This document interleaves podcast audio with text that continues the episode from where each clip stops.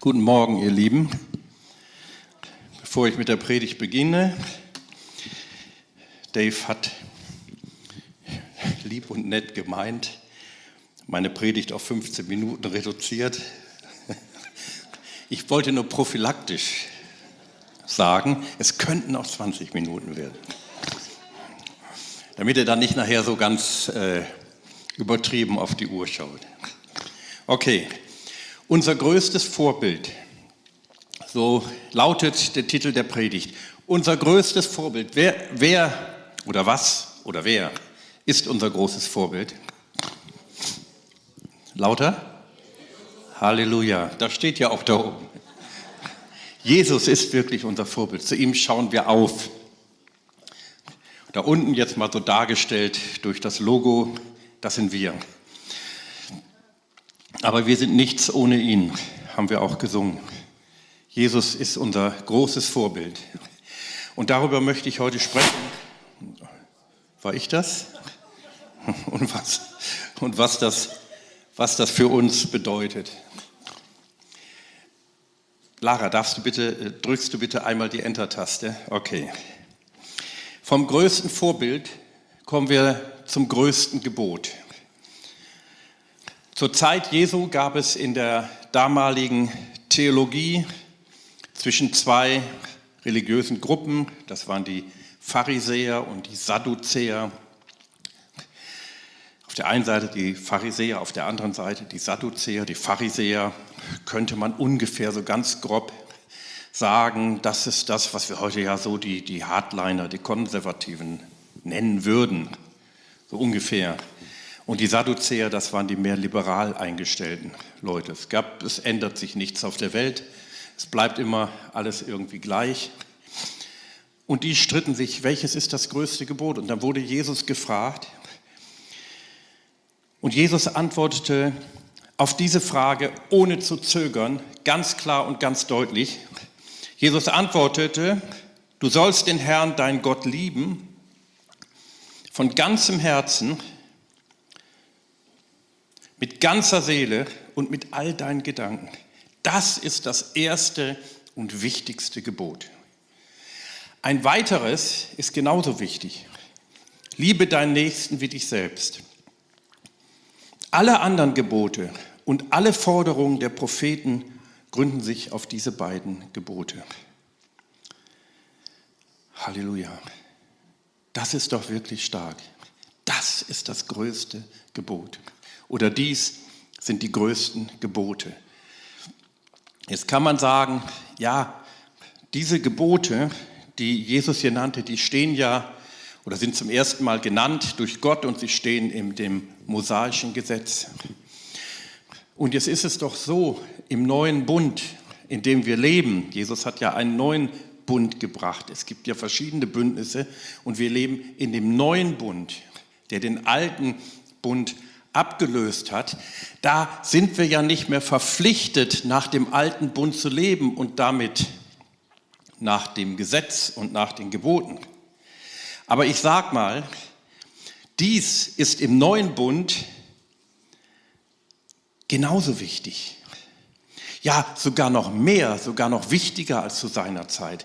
Denn es ist etwas passiert. In der Bibel steht, zum Beispiel im Römerbrief Kapitel 5, Vers 5, dass Gottes Liebe, also diese Liebe, das griechische Wort heißt Agape, diese Liebe durch den Heiligen Geist in unsere Herzen ausgegossen wurde. Also, wir müssen uns jetzt nicht mehr anstrengen, in dem Sinne zu lieben, eventuell sogar Menschen zu lieben, die, die man schwer lieben kann. Gibt es ja solche Menschen oder gibt es die in eurem Leben nicht? Nein, ihr geht immer so durch die Gegend und ihr liebt alle Menschen von Natur aus. Nein, es gibt auch schwierige Menschen. Ja, es gibt auch Menschen, die sich uns als Feind zeigen. Aber jetzt hat Gott durch den Heiligen Geist, und der Heilige Geist ist jedem gegeben, der an Jesus glaubt, der sich Jesus anvertraut, diese Liebe in unsere Herzen ausgegossen und in uns ist der Heilige Geist und in uns ist die Liebe Gottes, wenn wir an Jesus glauben. Der Heilige Geist in uns, der will lieben. Könnt ihr das annehmen? Er will lieben, er will diese Liebe weitergeben. Und so müssen wir in allem nach dem Heiligen Geist und mit dem Heiligen Geist und durch den Heiligen Geist leben. Dieses Gebot, du sollst den Herrn, dein Gott, lieben von ganzem Herzen, mit ganzer Seele und mit all deinen Gedanken und du sollst deinen Nächsten lieben wie dich selbst, kommt aus dem Herzen unseres himmlischen Vaters. Es kommt aus dem Herzen unseres himmlischen Vaters. Das ist wunderbar. Wir sehen das Herz unseres Vaters. So ist Gott. So ist Gott. Gott ist voller Liebe. Gott ist Liebe, heißt es sogar in der Bibel. Und dass wir Gott lieben, dass wir einander lieben, dass jeder den Nächsten liebt wie sich selbst, ist sein ewiges Anliegen, ist sein wichtigste, wichtigstes Anliegen, ist immer sein wichtigstes Anliegen. Das wird nie aufhören und hat nie aufgehört. Darum geht es in unserem Glaubensleben. So wie dieses Gebot es beschreibt, ist unser himmlischer Vater selbst. So ist Gott. Als ich als junger Mensch, als junger, ah, da war ich noch gar nicht mal Christ. An dem Abend wurde ich Christ. Zum ersten Mal in meinem Leben bewusst einen Gottesdienst besuchte in einer Gemeinde, wo wirklich das Evangelium verkündigt wurde. Das habe ich lange aufgeschoben. Und ich habe dann diese Gemeinde besucht. Es war eine kleine Gemeinde von vielleicht 20, 25 Leuten, die dort zusammenkamen. Und vieles, was diese Gemeinde machte und wie sie sich organisierte und wie sie lebte, würde ich heute völlig anders machen. Also es würde ich nicht so machen, wie die es damals gemacht haben. Aber eins habe ich da gemerkt und da erinnere, erinnere ich mich immer wieder dran, das war, ich habe gemerkt, dass dort die Liebe Gottes ist. Oder ich wusste damals noch gar nicht, dass es die Liebe Gottes ist. Äh, ich wusste nur, hey, irgendwie sind die anders. Da ist eine schöne Atmosphäre. Da ist so eine liebevolle Atmosphäre. Hier fühle ich mich wohl. Hier werde ich geliebt. Hier werde ich angenommen. Das war in dieser Gemeinde. Und dann habe ich mein Leben Jesus gegeben, weil ich merkte, es kommt, kommt von Jesus, es kommt von Gott. Das ist so wichtig.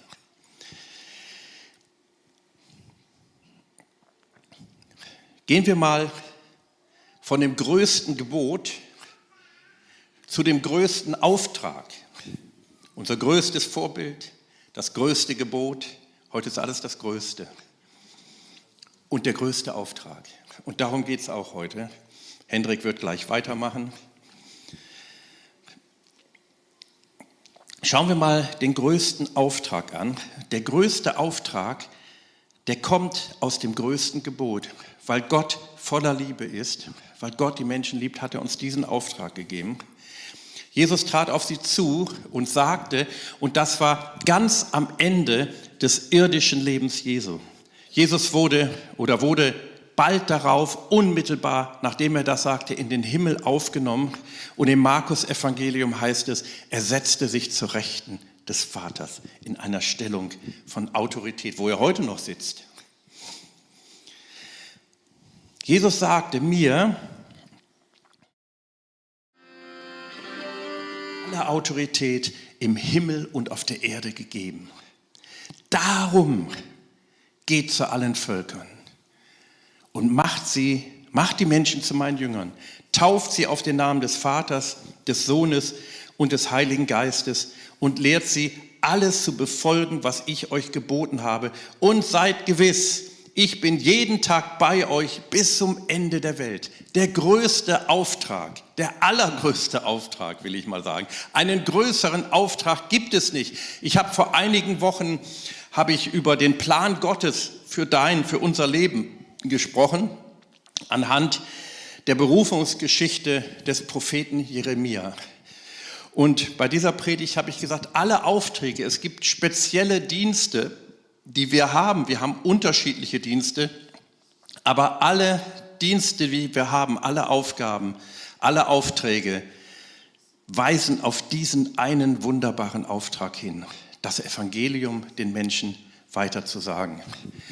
Und das ist so herrlich. Man nennt das auch den Missionsauftrag oder sogar den Missionsbefehl, Weil Jesus hat uns das nicht als eine Option gegeben und Jesus hat nicht gesagt, wenn ihr Bock drauf habt, dann könnt ihr es machen, sondern Jesus hat gesagt, geht hin.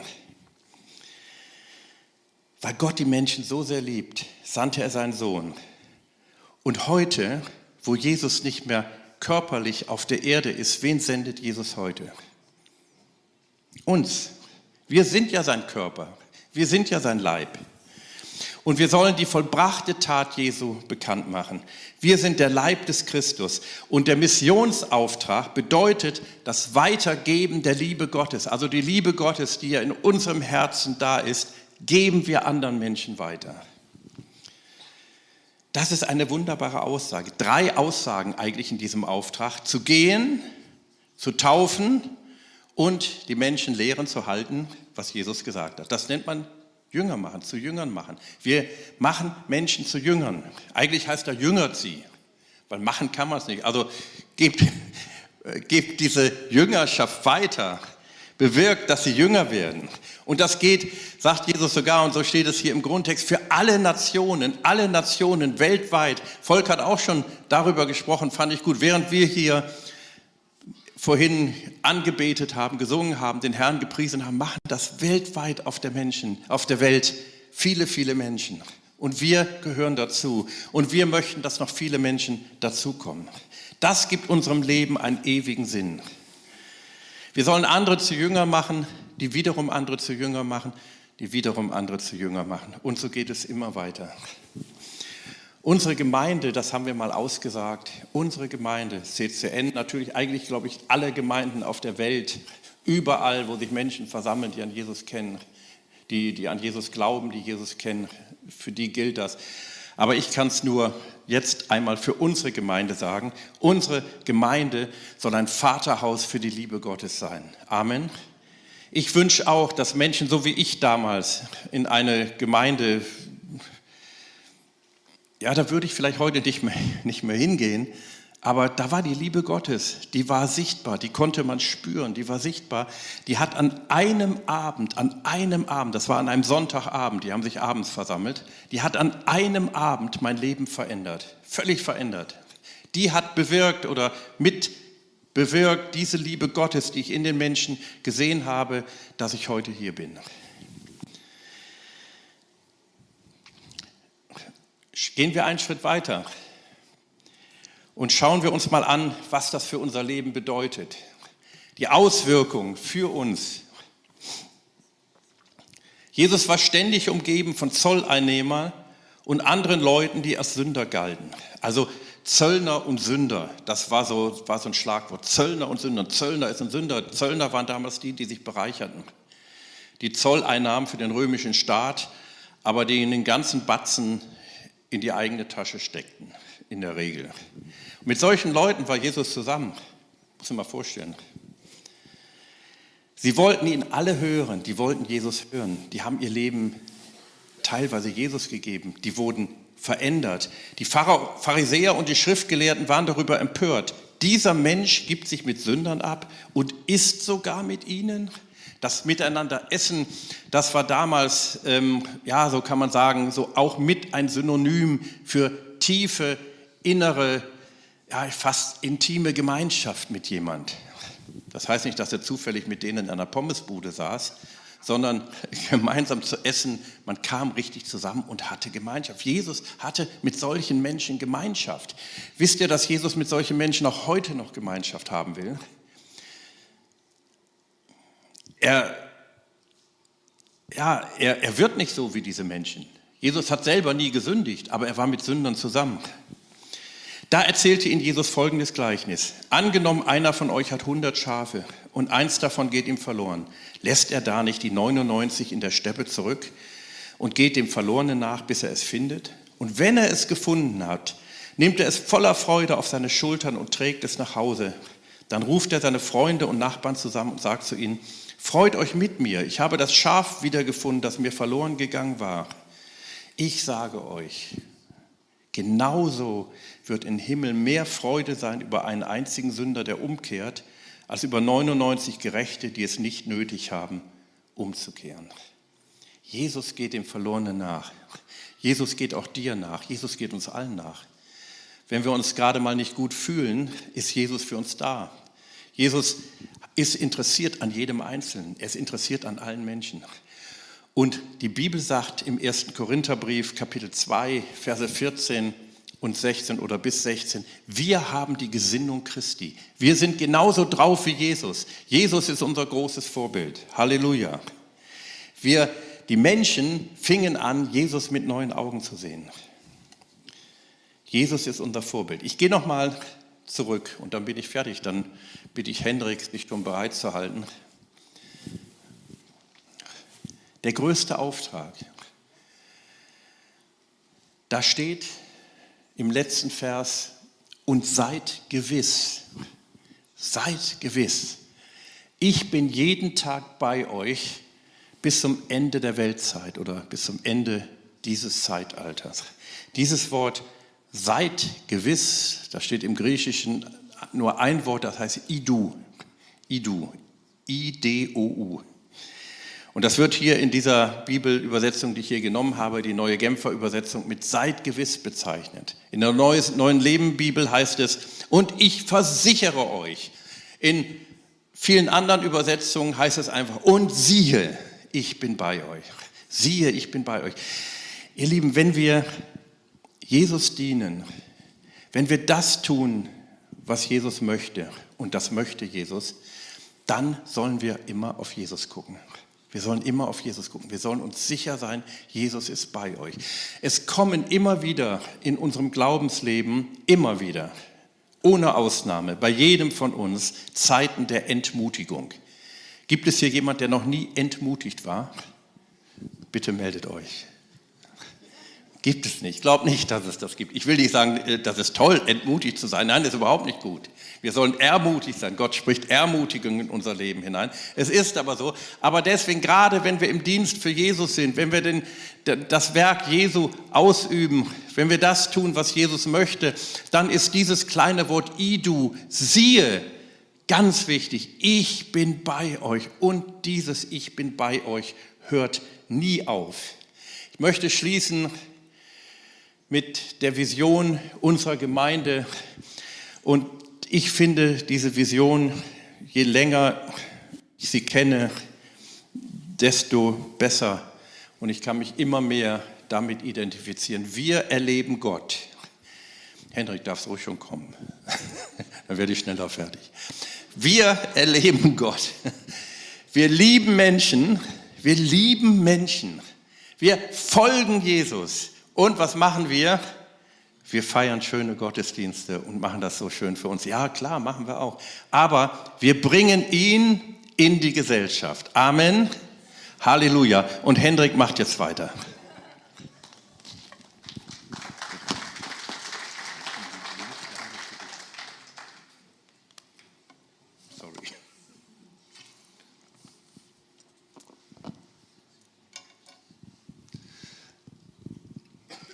Ja, liebe Gemeinde, wir möchten euch heute vier Städte vorstellen oder vier Länder mit den Missionaren, zu denen wir Kontakt haben. Und wir möchten diese vier Länder und die Missionare, die wir kennen, in Zukunft unterstützen, aktiv unterstützen. Und bei Unterstützen, da denkt man zunächst mal an Geld. Aber die brauchen viel mehr als Geld.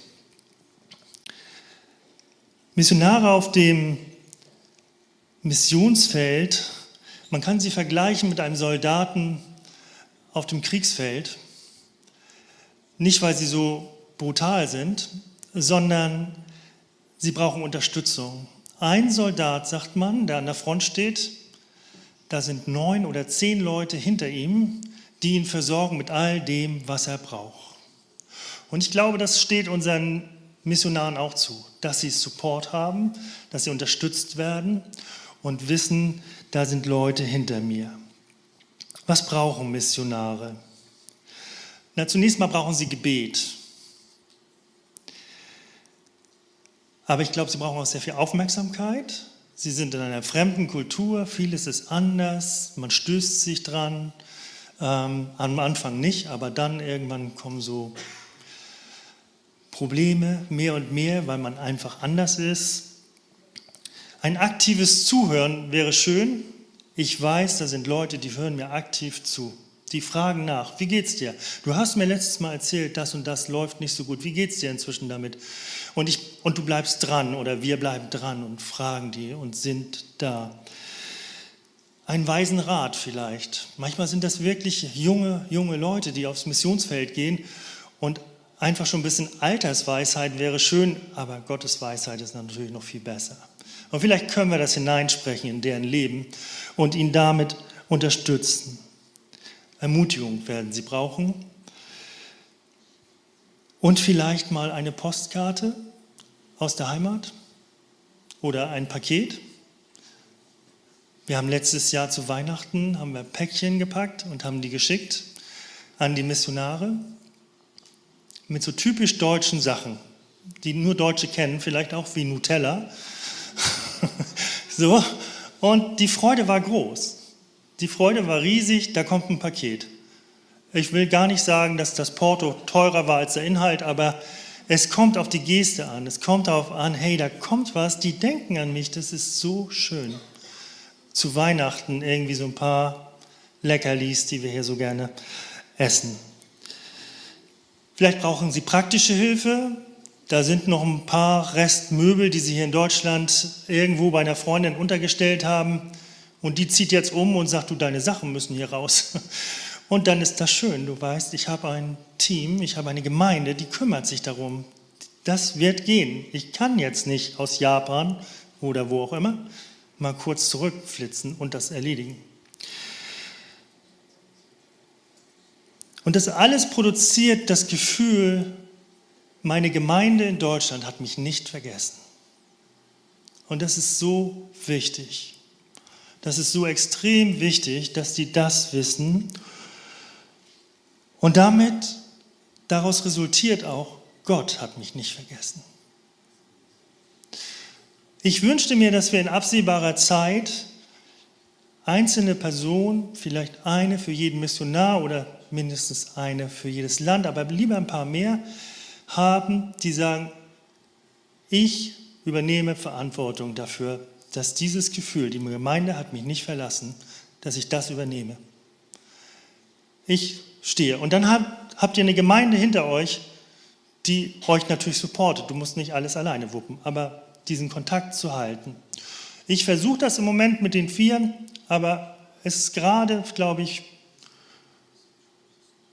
zu den Frauen besser, es macht auch eine Frau. Da kommt nochmal eine andere Offenheit, noch mal eine, eine andere Tiefe rein. Aber das ist ein Detail. Wer da sich angesprochen fühlt, bitte kommt gerne zu mir. So, es gibt jetzt vier kleine Videoclips. Jede, jedes Land oder je, immer die Missionare stellen sich vor, auch ihr Land, ihre Arbeit. Und ich würde gerne, dass wir anschließend für diese Anliegen, die sie bringen, beten und sie segnen. Und ich habe mir das so gedacht. Immer vier, fünf Leute stellen sich als Kleingruppe dann zusammen und beten. Und dieser Block, der übernimmt mal Albanien. Das sind die ersten, der erste Videoclip. Volker freut sich. Super gut. Hier für Nordirland, wo Finja Schürmann ist, das ist dieser Block. Das hier ist für Mali, mit den Liebrechts, ein Ehepaar, die wir gleich kennenlernen. Und dann bleibt Japan und das ist Sina. Ja, ich merkt euch das gut. Albanien, hier. Ähm, jetzt habe ich schon vergessen. Nordirland, Mali und Japan. Okay, vielleicht wollt ihr euer Handy aufmachen, ein paar Notizen machen, dass ihr es nicht vergesst. Oder genau, oder irgendwo aufschreiben. Es gibt auch noch analog, also ich bin ja auch analog. Ne? Ähm, das ist auch gut. Genau. Und dann hätte ich nicht so gerne Japan, sondern gerne Albanien.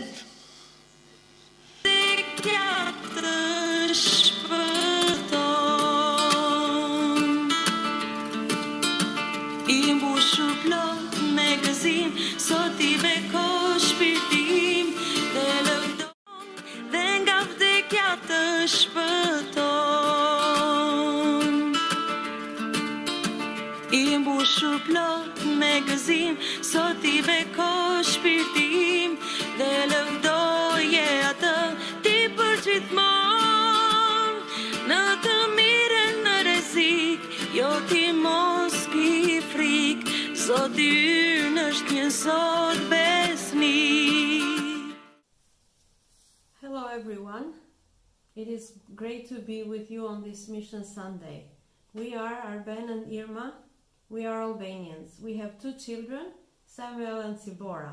We live in Tiran, the capital city, and we are doing worship ministry. Albania is a country located in the Balkan Peninsula. The population is around 3 million uh, inhabitants. 65% of them they are considered Muslim, 35% Christian, and among and shared among Catholics, Orthodox, and Evangelical Christians and other religions. We are eight minority uh, groups in Albania, three officially recognized.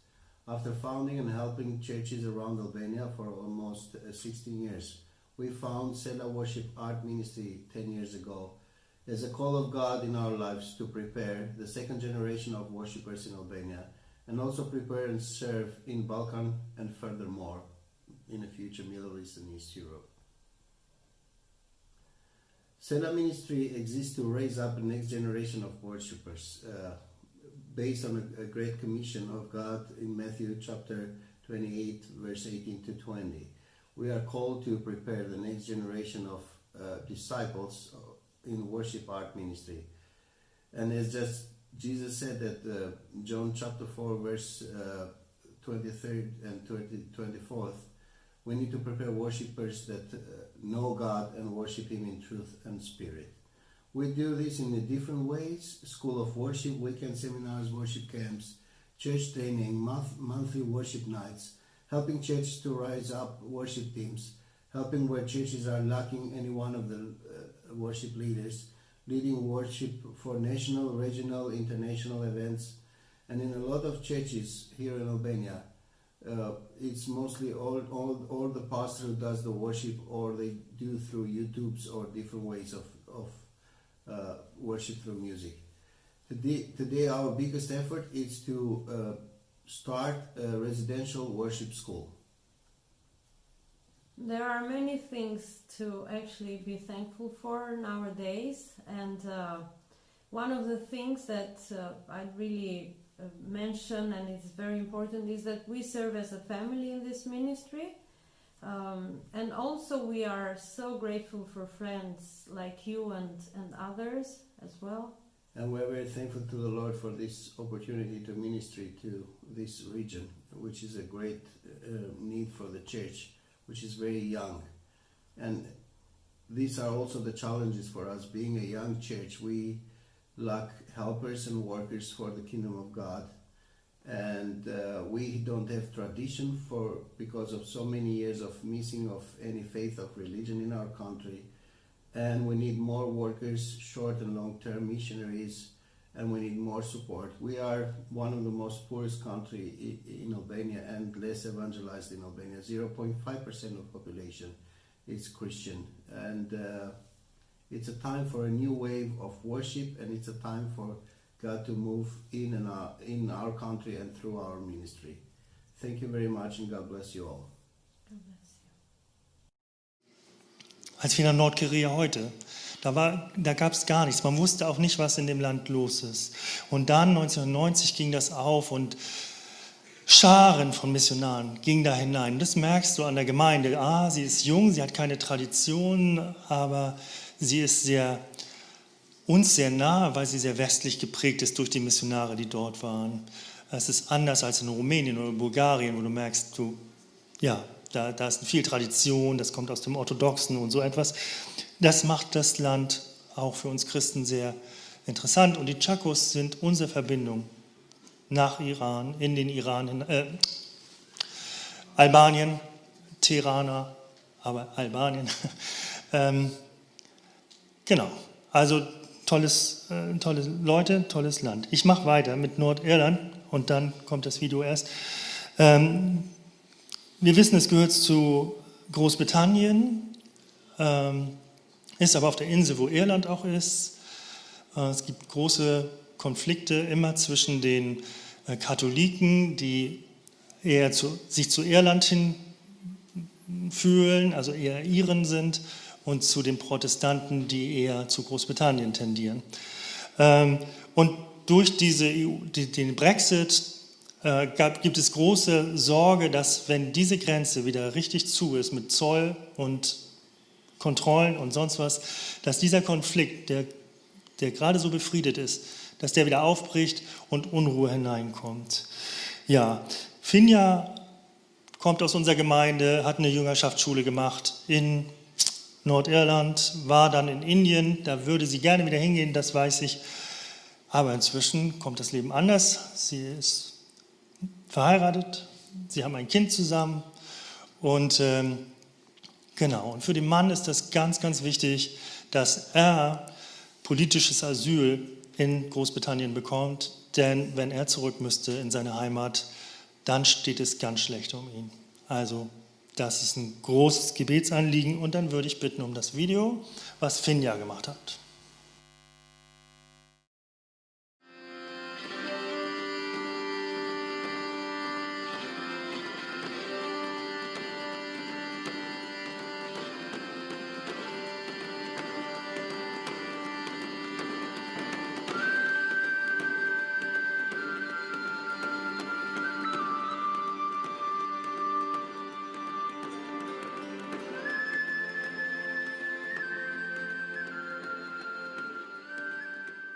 Ich bin Finja und ich spreche hier auch stellvertretend für meinen Mann und meine Tochter. Ähm, wir leben in Nordirland seit ungefähr drei Jahren. Und wir sind Missionare hier. ähm, Nordirland hat 1,9 Millionen Einwohner und Menschen, die sich entweder als britischstämmig bzw. protestantisch sehen oder als katholisch-irisch.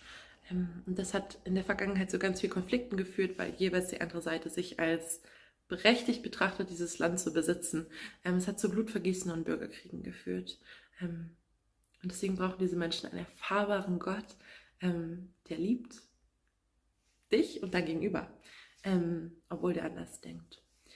Ja, und etwas, was unglaublich schön an diesem Land ist, ist die Kreativität. Das steckt in deren DNA. Ähm, und Gott ist ein Schöpfer, der auch kreativ ist. Und deswegen ähm, versuche ich einen Raum zu gestalten, mit Gott zusammen, der Gastfreundschaft beinhaltet, aber auch Kreativität.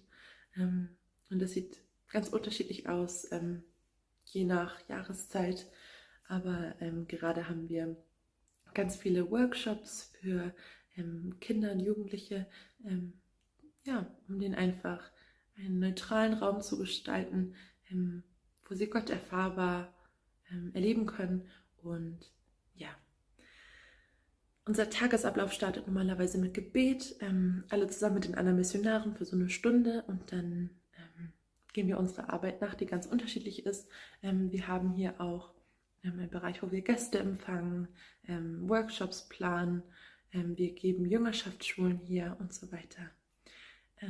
etwas, was mich sehr durchträgt, ist, wie erfahrbar Gott ist. Es sind nicht unbedingt immer Worte, sondern ja, einfach diese Nähe Gottes. Ähm, und ihr dürft sehr gerne von unserer Familie hier beten, ähm, weil wir ganz große Schwierigkeiten haben, ein Haus zu finden und es uns sehr, sehr belastet.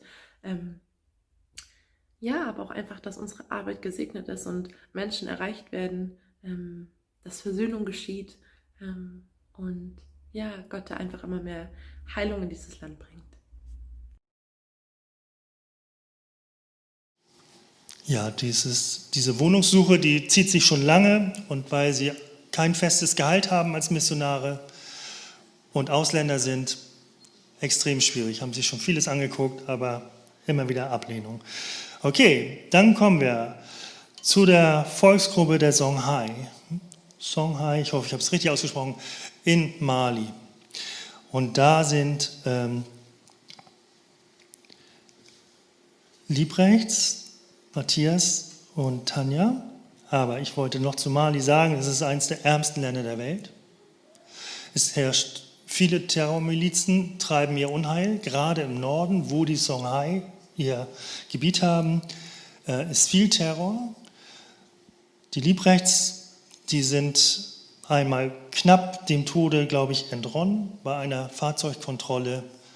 Ähm, wenn die da, wenn die, wenn die Kontrolleure mitgekriegt hätten, die Terrormiliz mitbekommen hätte, das sind Westler oder Deutsche, dann wäre es wahrscheinlich ausgewiesen, aber sie waren traditionell gekleidet.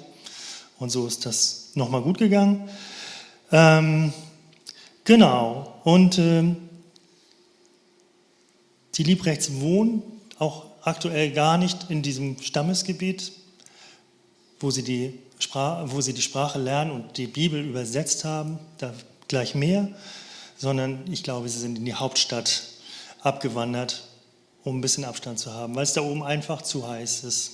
Nicht temperaturmäßig, sondern gefährlich. Also, gucken wir uns an, was die zu sagen haben. Sehr, sehr schön gemachtes Video.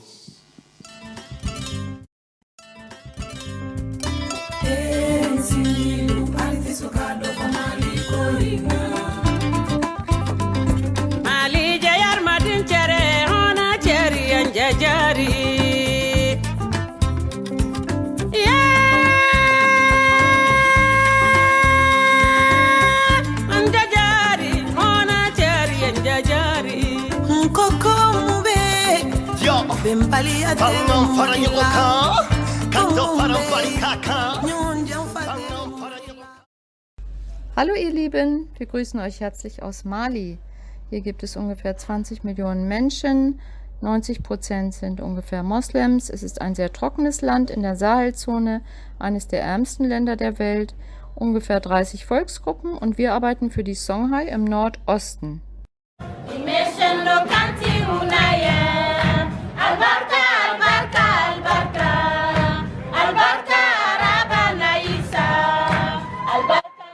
Bei der Bibelübersetzung für die Songhai sind wir jetzt schon bei knapp 80 Prozent angekommen und wir sind sehr dankbar dafür, dass wir jetzt schon einen so großen Teil der Bibel haben. Wir möchten natürlich gerne die ganze Bibel übersetzen und beten dafür, dass sich auch Offenbarung Kapitel 5, Vers 9 eines Tages hier realisiert für die Songhai. Dort steht, denn du bist geopfert worden und mit deinem Blut hast du Menschen für Gott freigekauft, Menschen aller Sprachen, aus allen Völkern und Nationen. Unser Tagesablauf ist natürlich viel Computerarbeit. Wir bearbeiten die Übersetzung, bereiten die Überprüfungen vor. Dann kommt die ganze Gruppe zusammen. Ein Berater überprüft den Text.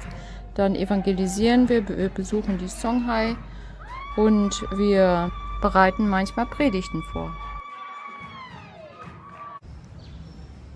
Ja, ihr seht, äh, dass es wunderschön ist und ein Vorrecht ist, die Bibel hier zu übersetzen in Mali. Und wir sind froh dankbar, dass wir hier sein können. Und wir danken euch auch für eure Gebete. Wir bitten euch, dass ihr dafür mitbetet, dass die Überprüfung der Psalmen, möglichst wieder Psalmen im November, gut vonstatten geht. Ja, bitte betet auch für die Songhai natürlich, dass sie ihr Herz öffnen für Jesus, dass sie das Wort Gottes in ihrer Sprache lieben, dass die Gemeinden es benutzen. Danke. Tschüss. Tschüss.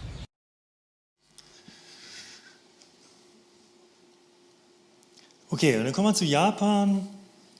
Japan, ich habe gestern noch an einem Zoom-Meeting teilgenommen, wo Sina ein äh, bisschen ausgetauscht hat, man Fragen stellen konnte, das war spannend. Ähm, Japan ist ein, ein reiches Land, ein sehr, sehr reiches, wohlhabendes Land, aber die Leute arbeiten auch wie verrückt. Das sind keine 40-Stunden-Wochen, die die haben, sondern viel, viel mehr. Die, die Idee von Arbeit ist, Arbeit ersetzt fast die Familie. Also die Leute fahren, gehen dann abends noch zusammen aus, das, die, die Leute, die dazugehören, gehen irgendwo was trinken oder sonst was. Und ähm, es gibt ein kurioses Ding, das habe ich mal gesehen im Fernsehen. Wohnraum ist so immens teuer, gerade in Tokio, aber überhaupt in Japan ist ein teures Land. Und die Familien, die lassen sie oft zurück, also meinetwegen, das wäre Hamburg, dann würden die in Nibel oder so, wäre wär die Familie, weil das, da kannst du Wohnraum bezahlen. Und der Mann bleibt aber die ganze Woche, mindestens die ganze Woche da. Und dann gibt es sowas wie am Bahnhof so Schließfächer. Die sind aber viel, viel tiefer. Und dann mieten die sich so eins und schlafen da drin. Und das ist, also das ist das Leben. Und Arbeit ist extrem wichtig. Sina wird darüber gleich ein bisschen erzählen. Und ähm, ja, ich glaube, damit machen wir weiter. Ja.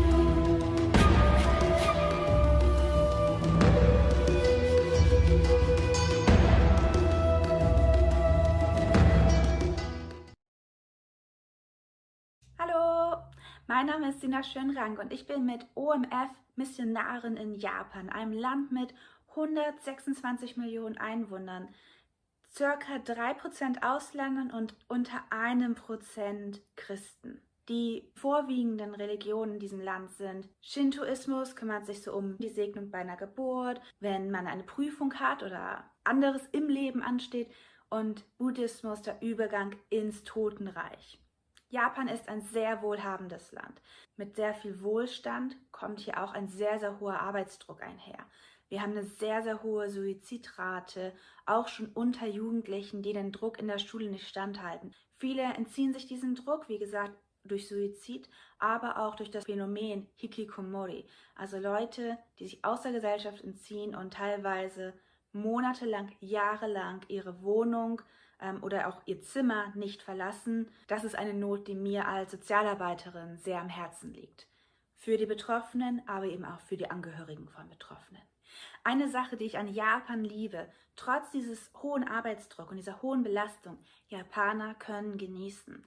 Ob es die Natur draußen im Park ist oder ein sehr, sehr gutes Essen. Und jetzt noch ein klein wenig zu meiner Arbeit. Ihr erwischt mich gerade mitten im Umzug.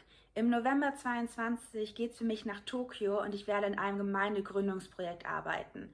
Wir haben so zweimal im Monat Gottesdienst und dann während der Woche ähm, so Kleingruppen. Eine meiner Hauptaufgaben wird eben auch sein, neue Leute kennenzulernen, Beziehungen aufzubauen. Ein Ding, wofür ich sehr, sehr, sehr dankbar ist, bin, ist, dass mein Sprachstudium die letzten zwei Jahre extrem gut geklappt hat. Ich komme sehr gut mit Büchern klar.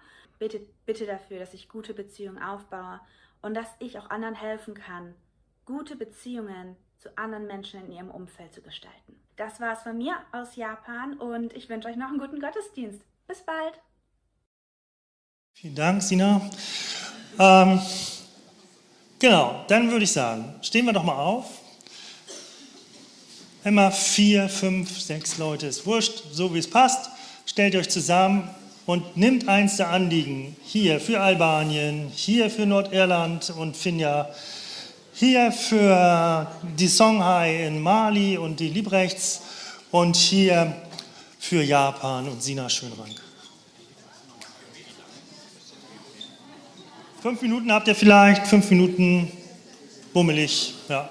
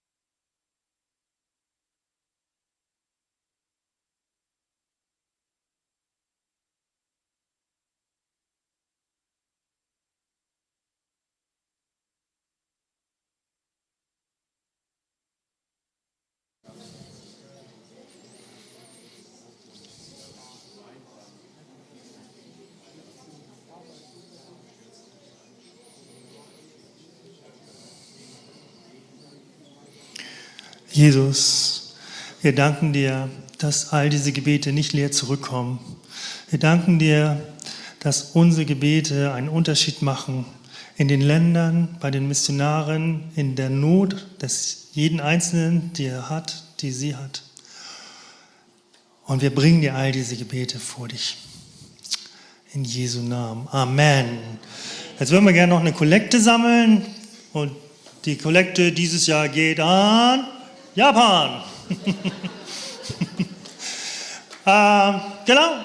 Und dann würde ich mich sehr freuen, wenn ihr mit mir oder mit Hannah Tiet, machst du einmal aufstehen, Hannah, ähm, Kontakt aufnehmt. Wenn ihr sagt, ja, bei den Weihnachtspäckchen, da bin ich ein Teil davon, da mache ich mit, oder mit jemandem Kontakt aufzunehmen, das würde mir liegen, da bin ich gern dabei. Das wäre super, wenn sich da jetzt ein paar Leute, am besten jetzt, nächste Woche hast du es vergessen, an uns wenden und wir mit euch zusammen Missionen betreiben können. Okay, Amen.